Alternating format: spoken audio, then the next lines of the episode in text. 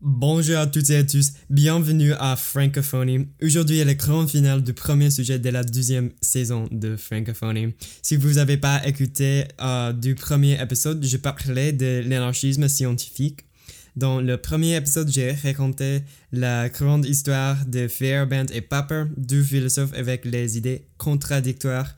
J'ai aussi expliqué comment Fairbairn voulait vivre dans un mode sans les restrictions les méthodes scientifiques rigides quand même.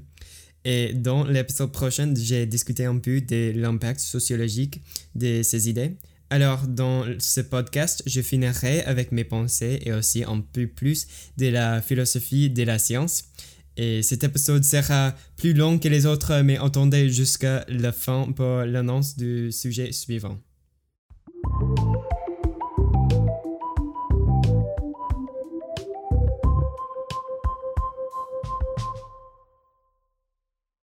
Comme j'ai dit, Fairbairn était fixé sur l'idée que la science pouvait pas réussir trouver les vérités, et je dis vérité avec les guillemets parce que l'idée de la vérité est un sujet pour un autre podcast, mais il pensait qu'on ne peut pas même approcher la vérité avec les limitations imposées par une méthode scientifique rigide.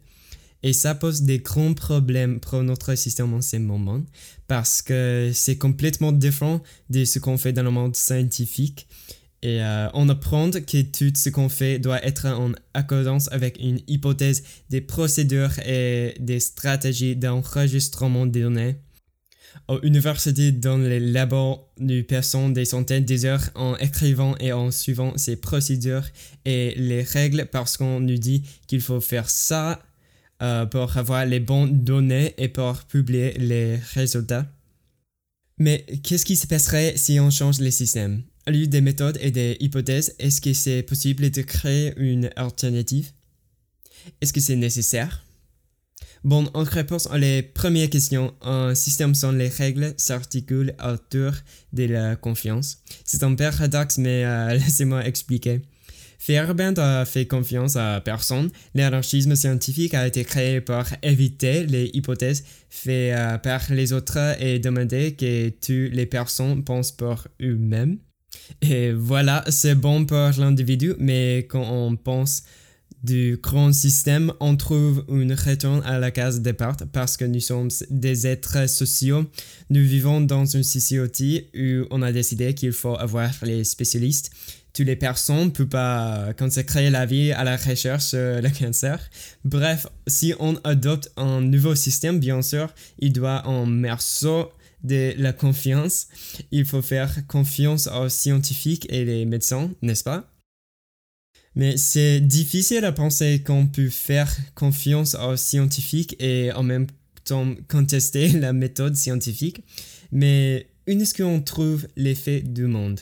Les renseignements dans les nouvelles, dans les magasins et en ligne. C'est très rare qu'on lise une vraie publication scientifique écrite par les chercheurs eux-mêmes. Pourquoi?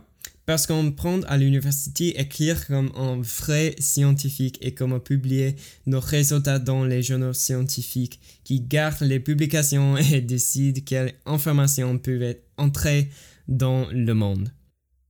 Et après ça, ils vendent l'information dans leur site, un commerce lucratif, je pense, mais j'ai pas le temps pour l'expliquer en entier. Et puis, les journalistes créent des résumés de l'article pour le public à consommer. Mais peut-être dans un autre monde, il n'y aurait pas les obstacles à l'information. Peut-être on peut reprendre à nos scientifiques à communiquer avec le public au lieu des éditeurs. Ou peut-être tous les deux. Moi, je crois qu'il plairait Fairbairn s'il y avait plus de ressources pour l'individu à formuler leur propre opinion. Alors, j'ai un défi pour vous. Si vous avez l'habitude d'obtenir vos renseignements d'une source spécifique, cherchez un article qui prend le point de vue opposé. Formulez vos propres méthodes pour obtenir votre propre vérité. Devenez un ou une individualiste. Merci d'avoir écouté cet épisode. J'ai pas le temps pour partager tous mes pensées de ces sujets. Je fais ces podcasts entre mes cours et mon travail. Alors, si vous avez des questions, des commentaires, n'hésitez pas à m'envoyer un message sur Instagram ou Twitter. Vous pouvez me trouver à Love Francophonie pour tous les deux. Et maintenant, pour la grande annonce, le prochain sujet de cette saison sera le darwinisme social et les idées fausses de l'évolution. Adieu jusqu'à la prochaine fois. Ciao, au revoir, bye bye.